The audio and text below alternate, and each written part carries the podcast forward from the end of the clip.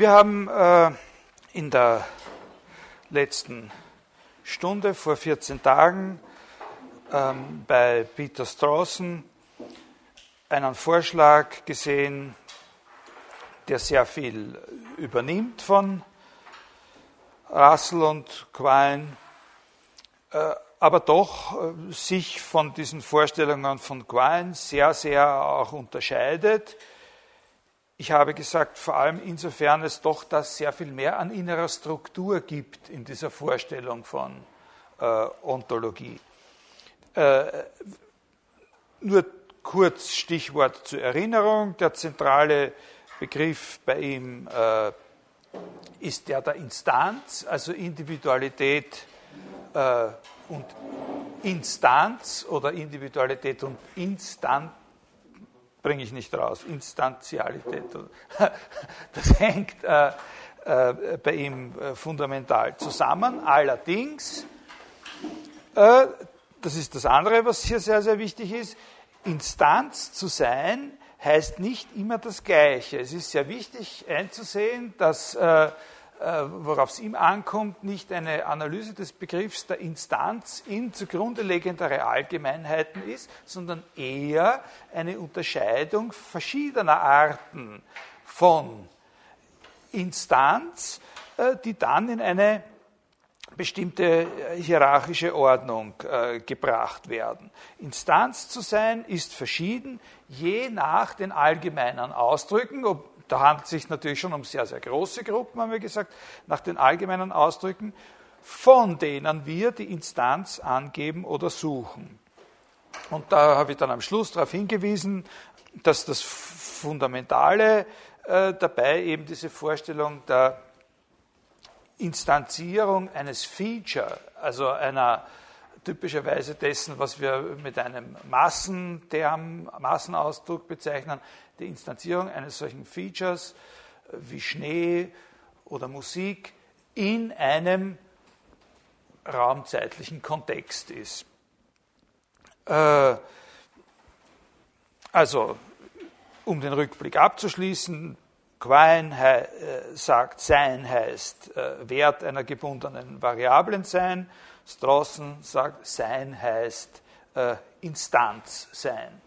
Äh, wobei das was Verschiedenes äh, bedeuten kann, aber die paradigmatische Instanz ist die eines sogenannten Maßnouns, auf die man sich in einem Rahmen der äh, bezieht, der durch die Platzierung dieses Features in einem Kontext vorgezeichnet wird. Ich habe letztes Mal am Schluss schon gesagt, trotz aller Unterschiede hat diese Theorie gewisse Züge, die auch schon auf Aristoteles äh, uns äh, hinweisen können. Und das ist auch der Grund, warum ich es äh, besprochen habe. Jetzt fangen wir mit dem zweiten Teil dieser Vorlesung an, mit Aristoteles. Ganz kleine Vorbemerkung, das ist natürlich überhaupt nicht gedacht, was ich Ihnen da jetzt diese und die nächsten ein, zwei Stunden erzählen werde, als eine Würdigung der Ontologie des Aristoteles, also der aristotelischen Lehre vom Seienden, sondern das sind Streiflichter auf diese aristotelische Lehre vom Seien aus der Perspektive einer Lehrveranstaltung, die ja als Ganze etwas allgemeiner orientiert ist. Äh, jetzt ist es so, dass natürlich äh, man nie vergessen darf, dass diese Lehre des Aristoteles natürlich in ihren Grundzügen ganz was anderes ist. Die moderne Philosophie ist entstanden, seit die moderne, die moderne Philosophie entsteht ja dauernd, seit, äh, was ich, 400 Jahren oder so. Äh, und die hat angefangen zu entstehen und entsteht auch weiterhin immer in der Gegnerschaft gegen Aristoteles. Das darf man nicht vergessen bei allen äh, Ähnlichkeiten, die wir da jetzt dann äh, betonen äh, werden. Also, was sind dann aber solche Anknüpfungspunkte oder Affinitäten zu dem, was wir bisher gehabt haben? Drei solche äh, greife ich jetzt heraus als Anker sozusagen, was wir als Anker benutzen können von dem, was wir bisher gelernt haben. Zuletzt eben diese Idee von Straußen, dass man die Ausdrücke, die überhaupt benutzt werden können, um sich auf Einzelnes zu beziehen, dass man die zuerst mal in aller Breite nehmen muss, von mir aus auch im Sinne einer Art von tentativer Aufzählung, und dann in große Gruppen einteilen muss, um zu sehen, ob es einen besonderen, einen grundlegenden, einen beispielgebenden Fall von individueller Existenz gibt, auf den dann die anderen Fälle bezogen werden könnten, wenn, man, wenn es gelingt, die richtige Theorie zu entwickeln. In diesem Punkt, also das ist ja sozusagen ganz formal gesehen das, was interessant ist bei dem Straußen. Und äh, in diesem Punkt, dieser formalen Hinsicht geht Aristoteles recht ähnlich vor und zum Teil sind es auch wirklich dieselben Unterschiede, die ihm wichtig sind. Allerdings setzt er in dem, was rauskommt bei ihm, eine andere Priorität als äh, Strawson. Diese Sonderstellung, die bei Strawson die, äh, die Maßnouns haben, also die Stoffbezeichnungen, äh, und dieser Typ des Einzelfalls, der dann vor dem Hintergrund äh, dieser Bevorzugung äh, die größte Rolle spielt. Diese Sonderstellung bekommen bei Aristoteles die Hauptwörter der zweiten Art, also die sogenannten Substance Nouns oder Count Nouns, äh, also die so wie Katze oder, oder Mensch oder so.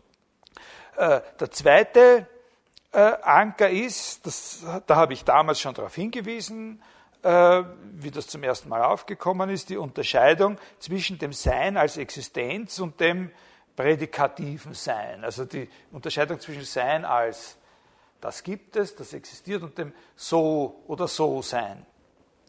Das ist eine sehr, sehr wichtige Sache natürlich bei Aristoteles, wenn man ihn in Beziehung setzen möchte zu äh, seinen Vorgängern. Sehr, sehr viele äh, Auseinandersetzungen bei den äh, Sophisten oder, oder anderen äh, Philosophen vor, vor Aristoteles äh, ranken sich um die Schwierigkeit, äh, sozusagen diesen Unterschied zu klären.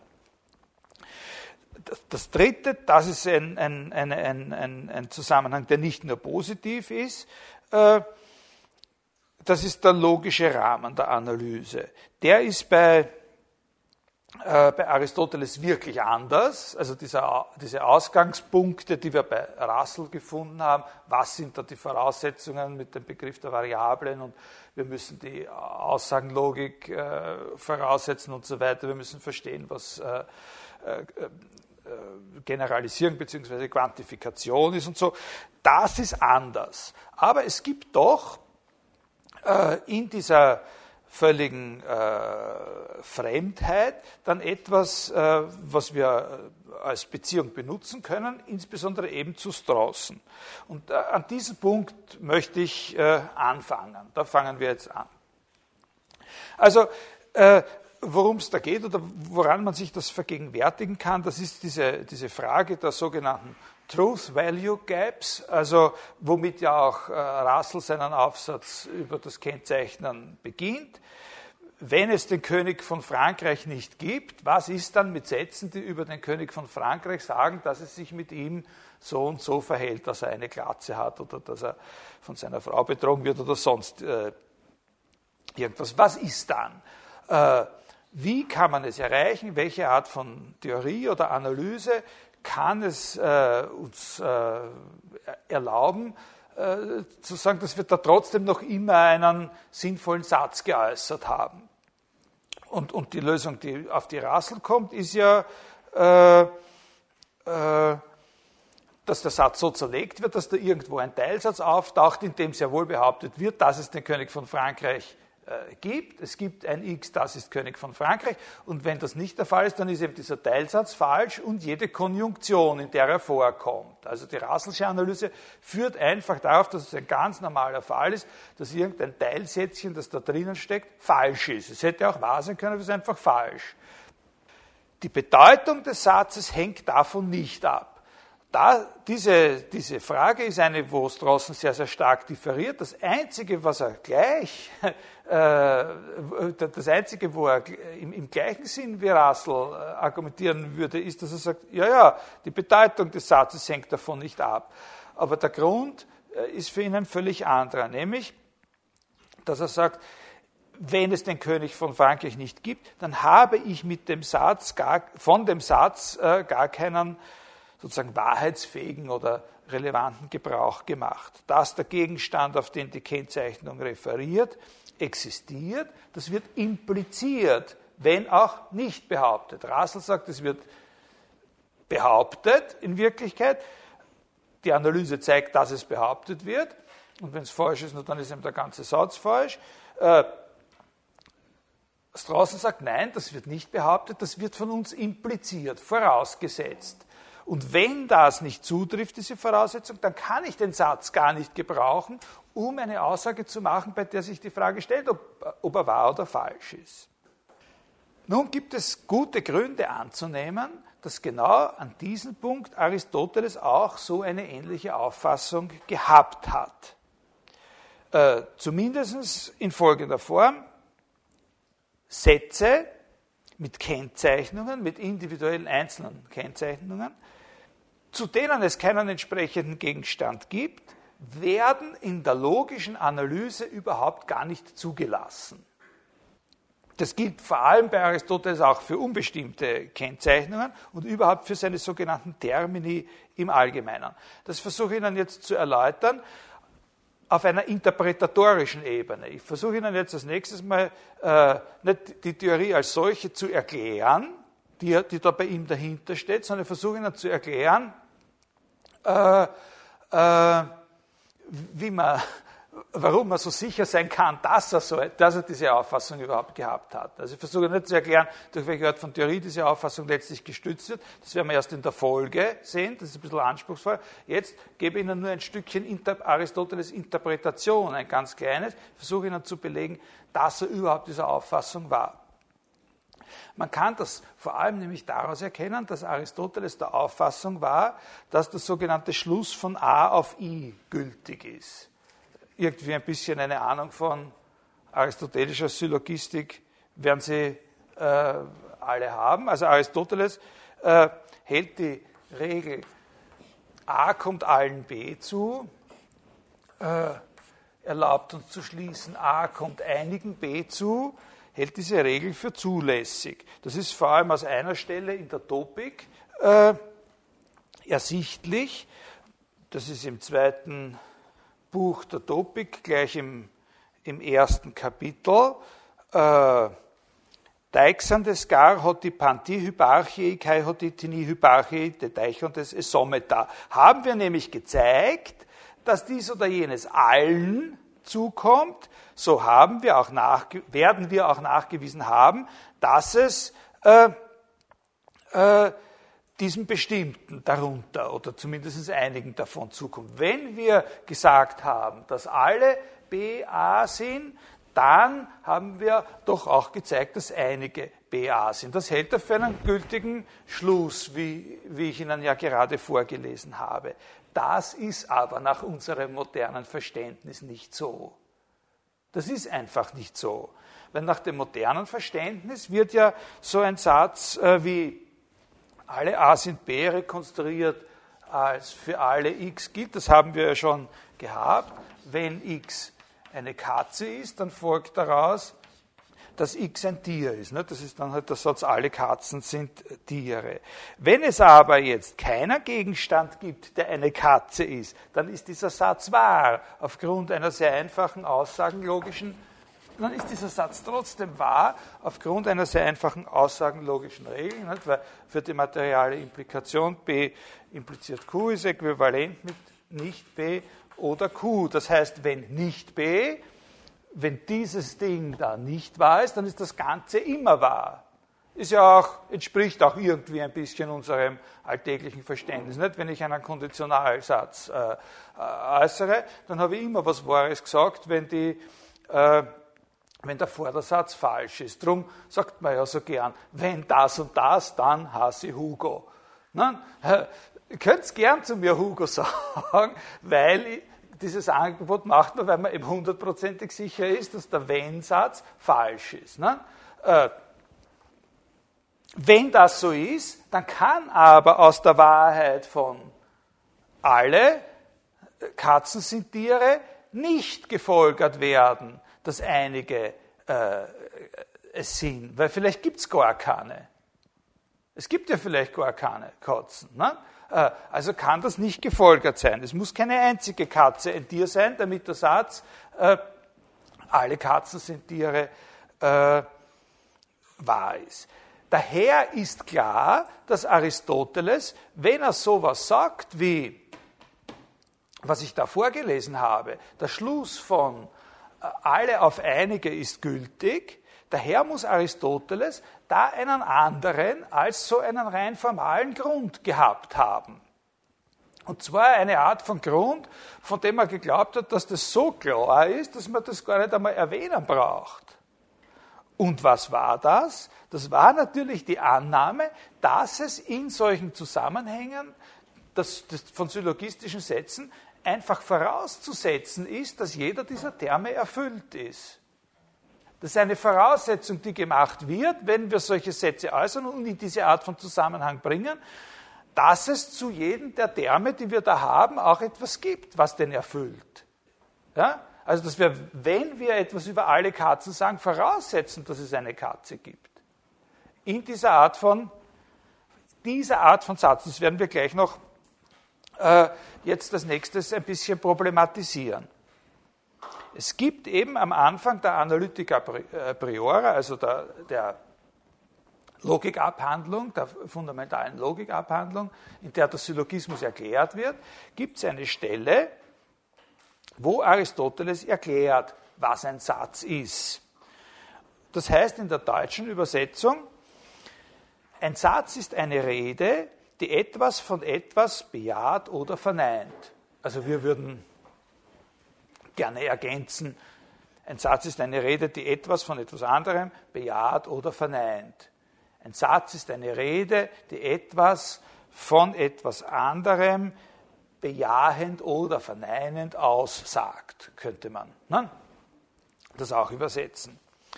Das Wort, das dort steht, ganz am Anfang, ein Satz, ja, das ist das Wort Protasis. Protasis men un esti logos kataphantikos o apophantikos tinos kata tinos. Protasis heißt, ist das Wort, das hier Satz heißt. Es gibt bei Aristoteles allerdings noch eine ganze Menge andere Ausdrücke, die er verwendet, wenn er oder die übersetzt werden mit dem Wort Satz. Also zum Beispiel Logos oder solche Ausdrücke wie Logos apophantikos und Logos äh, kataphantikos und so weiter. Wie, wie man zum Beispiel in anderen, äh, in anderen Schriften, äh, zum Beispiel der Schrift Perihermeneas, wo es eben um den Satz geht, immer wieder sehen kann.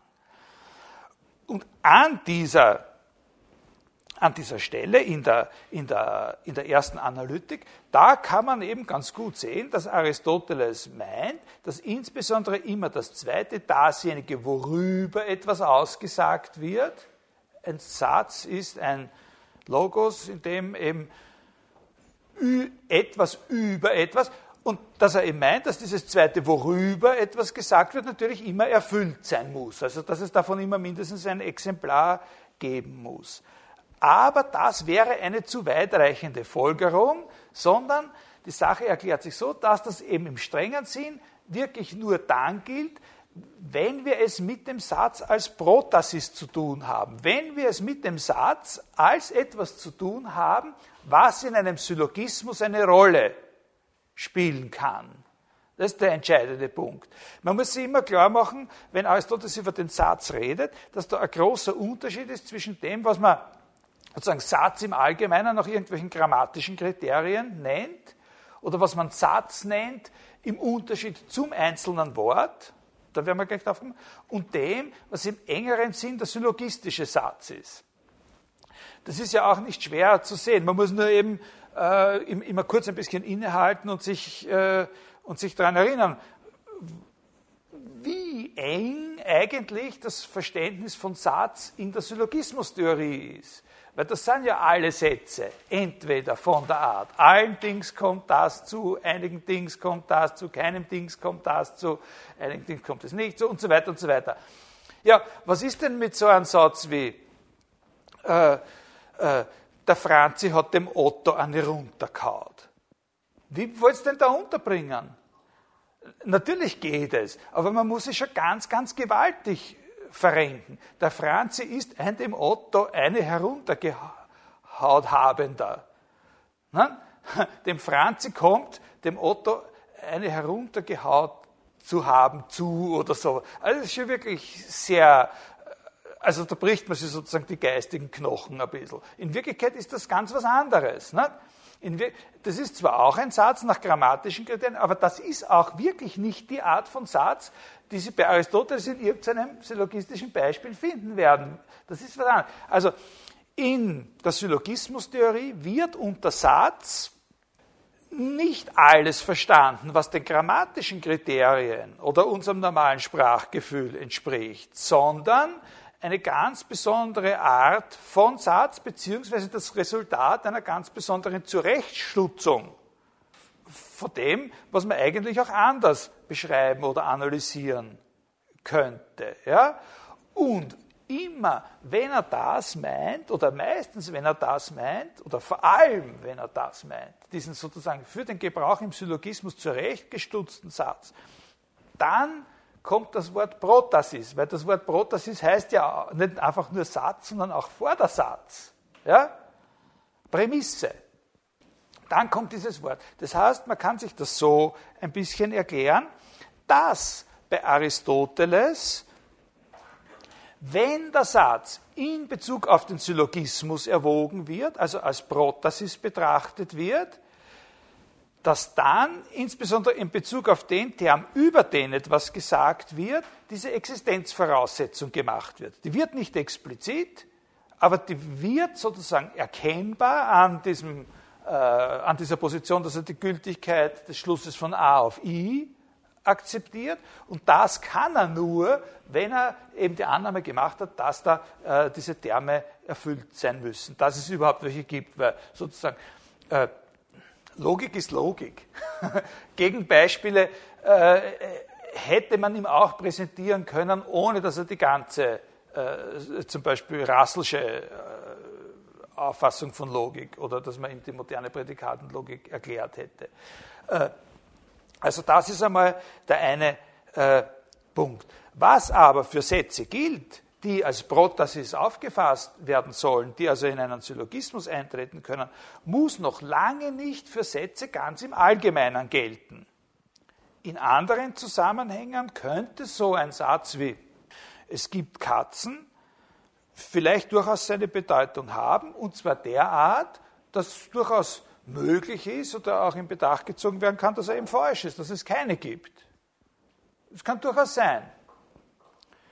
Das würde den Satz nicht sinnlos machen oder irgendwie unzulässig. Nur in syllogistischen Zusammenhängen darf diese Art von Überlegung keine Rolle spielen. Da muss die gewissermaßen schon erledigt sein. Das muss man schon hinter sich haben. Also, wir können die Sache vielleicht am ersten so sehen, äh, dass wir das Sprechen über über das Verhältnis zweier Sätze. Wenn wir von dieser Voraussetzung reden, ein Satz 1, der heißt, Katzen sind vierbeinig. Das ist so ein typischer Satz, der in einem Syllogismus äh, eine Rolle spielen kann. Es gibt auch alle möglichen anderen vierbeinigen Sachen, Tische und so. Äh, und der Satz 2, es gibt Katzen der Satz 2, es gibt Katzen, ist eben genau diese Art von Voraussetzung, die gemacht wird, äh, wenn so ein Satz wie Katzen sind vierbeinig als Protasis äh, betrachtet wird. Wenn der Satz 1 in einem Syllogismus auftaucht, dann ist vorausgesetzt, dass die Sache, um die es in Satz 2 geht, schon irgendwie geklärt ist. Und diese Klärung hätte natürlich auf zwei verschiedene Weisen ausgehen können. Hinter der syllogistischen Existenzvoraussetzung steckt keine logische Notwendigkeit.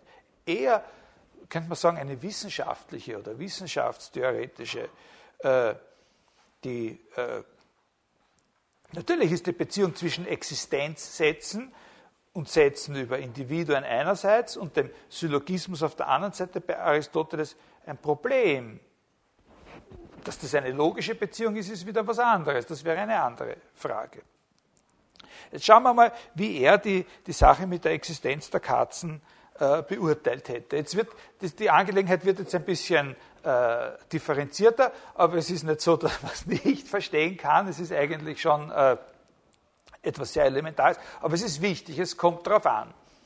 Äh, wir nehmen diesen Satz, äh, oder unsere beiden Sätze, Katzen sind vierbeinig und den anderen, es gibt Katzen, und sagen wir einmal, wir haben diese zwei Sätze und nehmen wir mal an, es gibt aber keine Katzen.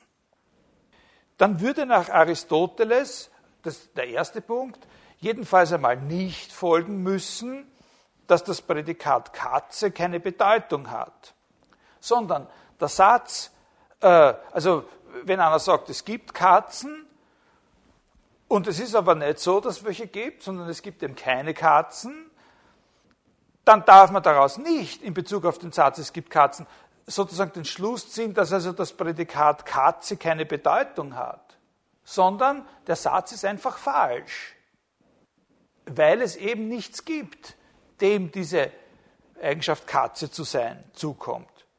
Aber was der Ausdruck Katze bedeutet oder was es bedeuten würde, für irgendeine Sache eine Katze zu sein, das ist noch immer klar. Ich meine, nicht vollständig klar, aber so klar, wie man halt von so einem Prädikat verlangen kann. Das heißt, das ist jetzt nichts anderes, als dass wir noch einmal sicherstellen in Bezug auf unser Beispiel, dass er eben diesen Unterschied von Sein als Existenz und Sein als So-Sein, dem, dem Existenzsein und dem äh, prädikativen Sein macht. Das sind einfach zwei grundlegend verschiedene Bedeutungen des Wortes Sein. Dass der Ausdruck für das So-Sein eine Bedeutung hat, also dass auch wenn es keine Katzen gibt, das Prädikat Katze noch immer verstanden werden kann, bedeutet auch nicht, dass etwas anderes als ein, so ein Individuum, das Katze wäre und das es ja nicht gibt, dass etwas anderes existieren müsste. Das ist jetzt das zweite Punkt und das ist sehr, sehr wichtig. Dass der Ausdruck eine Bedeutung hat, auch wenn es keine Katzen gibt, heißt nicht, dass er seine Bedeutung deswegen hat, weil etwas anderes existiert, zum Beispiel die Katzigkeit oder die Katzenidee. Das folgt daraus nicht. Das sind aber Insofern ist er, das ist einer der Punkte, wo er derselben Auffassung ist wie Quine. Da ist Aristoteles ganz, ganz, Aristoteles ganz auf der Linie dieser modernen Leute. Daraus, dass das Prädikat der Bedeutung hat, auch wenn es äh, diese Sachen, wenn es kein Ding gibt, das, äh, dem es zukommt, folgt nicht, dass es deswegen irgendwie ein Ding von einer anderen Art geben muss. Eine Idee der Katze oder oder die Katzigkeit als solche. Das ist sehr, sehr wichtig, dass er sich das als zweites äh, klar macht. Wird noch ein bisschen komplizierter. Man braucht in dem Fall, dass es keine Katzen gibt, um die Bedeutung dieses Satzes zu sichern, nicht annehmen, dass es aber zumindest die Katzigkeit gibt, sozusagen als Intention oder sonst irgendwas. Ja? Wenn Sie diese zwei Sachen einmal gegessen haben, dann kommt gleich das nächste äh, was auf den ersten Blick jetzt wie ein Widerspruch ausschaut, was auf den ersten Blick so ausschaut, als würde es ein totaler Widerspruch gegen das sein, was wir gerade gesagt haben. Aber darin liegt eben, komplizierte Sachen sind immer so, das Komplizierte besteht immer darin, dass etwas, was, wenn man es naiv und unkompliziert anschaut, ein Widerspruch ist, in Wirklichkeit keiner ist, aber eben um den Preis ein bisschen genauer hinschauen muss. Aristoteles sagt nämlich auch Folgendes. Also die zwei Sachen haben wir mal. Katze kann eine Bedeutung haben, wenn, auch wenn es keine Katzen gibt. Und dass Katze diese Bedeutung haben kann, auch wenn es keine Katzen gibt, verpflichtet uns nicht darauf anzunehmen, dass es aber die Katzigkeit gibt. Das sind die zwei Sachen, die wir jetzt haben. So, und jetzt kommt Folgendes. Er sagt auch, wenn wir so einen Satz haben, wie unseren Satz Nummer eins, Katzen sind vierbeinig, wo vierbeinig das Prädikat ist, also Vierbeinigkeit kommt allen, vierbeinig kommt allen Katzen zu. Und dieser Satz ist wahr. Ja, und wenn er wahr ist, dann gibt es im Sinne von Sein als Existenz tatsächlich auch so etwas wie die Vierbeinigkeit. Oder genauer, dann dürfen wir im Sinne des existenziellen Seins auch sagen, es gibt Vierbeinigkeit. Dann können wir nicht nur sagen, das Prädikat vierbeinig hat eine Bedeutung, auch wenn es überhaupt nichts gibt, was vierbeinig ist, nicht? oder so, was wir ja dürfen, bei der Katze haben wir das vorher gesehen, sondern wir dürfen dann auch sagen, es gibt das sogenannte Universale der Vierbeinigkeit. Und das ist natürlich jetzt ein Punkt, der ihn ganz scharf unterscheidet von diesen Leuten wie, wie Quine und so weiter. Bei Quine haben wir uns auf die, äh, auf die Existenz von etwas festgelegt, was immer das sein mag, dem das Prädikat zukommt. Bei Aristoteles haben wir uns nicht nur auf die Existenz von etwas, wenn, wir, wenn so ein Satz wahr ist, haben wir uns nicht nur auf die Existenz von etwas festgelegt, was immer das sein mag, dem das Prädikat zukommt. Wir haben uns verpflichtet, unter allen Dingen mindestens eins herzeigen zu können, dem das zukommt und das auch sondern bei Aristoteles haben wir uns auch darauf verpflichtet, dass es noch eine andere Art von, sagen wir jetzt Ding oder Sache unter Anführungszeichen gibt, und das ist die Vierbeinigkeit. Aber Achtung, eben nur unter der Voraussetzung, dass der Satz Katzen sind vierbeinig wahr ist und auch erfüllt ist durch, durch Katzen. Das heißt, in Wirklichkeit, ich weiß nicht, ob ich diese Zeichnung schon mal, dieses Schema schon mal aufgemalt habe, ich glaube fast schon in einer dafür, also eben mit dieser Komplexität, die es in der Bedeutung von Sein gibt, dass man eben auf der einen Seite äh, eine Bedeutung 1 haben, die ist die Existenzbedeutung von Sein, und auf der anderen Seite eine Bedeutung 2, das ist die prädikative Bedeutung von Sein. Äh, und etwas kann sozusagen Bedeutung haben, ein Prädikat kann Bedeutung haben, auch ohne, dass so eine Existenzvoraussetzung erfüllt sein muss im Prinzip. Aber wenn sie erfüllt ist und wenn so ein Satz wie alle Katzen sind vierbeinig wahr ist, dann ist es möglich, für das, was das Prädikat war, auch noch einmal eine, eine eigene Art von Existenz äh, zuzulassen. Also es gibt sozusagen eine Existenz, äh, das ist aber ein bisschen täuschend, die Skizze natürlich. Es gibt ein, eine Art von, äh, von primärer Existenz für die, äh, für die Individuen, die irgendwelche Prädikate erfüllen. Und es kann dann unter Umständen auch noch was äh, geben wie eine sekundäre äh, Existenz, ein, ein, Existieren als Allgemeinheit, als Universale für etwas, was diesem Prädikat entspricht. Äh, die Zeichnung ist, das Irreführende der Zeichnung besteht darin, dass das so ausschaut, als wäre das einfach eine Aufgliederung und es gäbe es einfach so, wenn man sagt Existenz, zwei Arten von Sein. Sein als Individuum und Sein als Universal. So ist das nicht. Das, das täuscht uns darüber hinweg, dass gewisse sehr strenge Bedingungen erfüllt sein müssen, damit, damit sowas in Betracht kommt. Ne? Das ist das, womit wir uns jetzt äh, als nächstes beschäftigen werden. Also, wie ich schon einmal gesagt habe, dieses berühmte Doon Polachos Legetai, hat selbst zwei Dimensionen. So, wie kann eine Theorie ausschauen, in der das, äh, äh, in der das vereinbar wird? Also diese, äh, diese Position, dass auf der einen Seite eben das Prädikative, äh, die, das Bedeutung haben des Prädikats keine Existenzimplikation mit sich wird und dass man dann doch sagen kann, es gibt sowas, äh, äh, was eben der Vierbeinigkeit als solcher entspricht. Der Witz ist nur der, dass wir, um das Prädikat zu verstehen, damit das, um die Bedeutung des Prädikats zu verstehen, nicht voraussetzen müssen, dass es sozusagen eine eigene Art von Existenz hat. Das ist der wichtige Punkt, den ich Ihnen klar machen möchte. Das ist, das ist von den ersten zwei Punkten der zweite. Das Prädikat kann seine Bedeutung haben, auch wenn es nichts gibt, wovon es erfüllt wird. Äh, und der, äh, der, der zweite Punkt ist, es, dass es diese Bedeutung haben kann, impliziert nicht, dass es statt den individuellen Dingen, die es erfüllen würden, irgendwelche andere Sachen gibt, die existieren müssen. Erst in einem zweiten Schritt, in einer eben ein bisschen komplizierteren Konstruktion können wir dann tatsächlich dem Prädikat, aber eben nur, wenn auch Individuen existieren, die es erfüllen, sowas zuordnen wie ein allgemeines, das auch existiert. Das, äh, ich glaube, es wird ein bisschen leichter zu verstehen, die Sache, äh, wenn man sich zurückerinnert an diese Theorie von dem Peter Straußen, die ich vorige Stunde beschrieben habe. Vor allem, wenn Sie denken an das, was der sagt über diese über die Quality Nouns. Ne? Die Quality Nouns, die äh, mit, den, mit den Maßnouns äh, eine Menge gemeinsam haben, was sie beide unterscheidet von den Count Nouns oder Substance Nouns, können trotzdem nicht selbstständig instanziert werden, sondern immer nur unter der Voraussetzung, dass etwas anderes schon äh, instanziert äh, worden ist.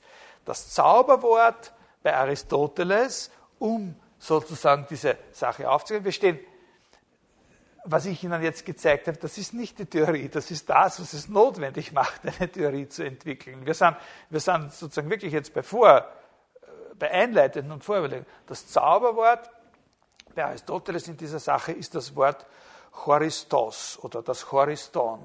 Das heißt das Abgetrennte.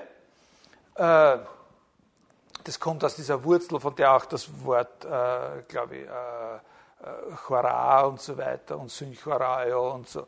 Äh, das Choriston, das Abgetrennte. Für theoretische Zwecke auch, äh, also fast immer gut zu übersetzen mit selbstständig. Ja, selbstständig. Also der wichtige Unterschied bei ihm in Hinblick auf das Sein als Existenz ist der Unterschied zwischen einem als Choriston existieren können und einer Existenz, die nicht als Choriston möglich ist, sondern nur unter der Voraussetzung, dass es etwas anderes, also unselbstständig, aber auf eine eigene Art ja, existieren können. Es gibt also zuerst die Differenz zwischen dem Sein als Existenz, dem Sein als Prädikation und dann gibt es auch ein Sein von Universalien, aber dieses Sein ist niemals ein Sein als Choriston. Niemals völlig selbstständig und ganz allein könnte Katzigkeit existieren. Katzigkeit, also unter der Voraussetzung, dass es Katzen gibt, können wir sagen, dass es auch die Katzigkeit als etwas gibt zusätzlich zu den Katzen. Zusätzlich zu den eigenen Katzen. Aber niemals sozusagen allein und niemals primär.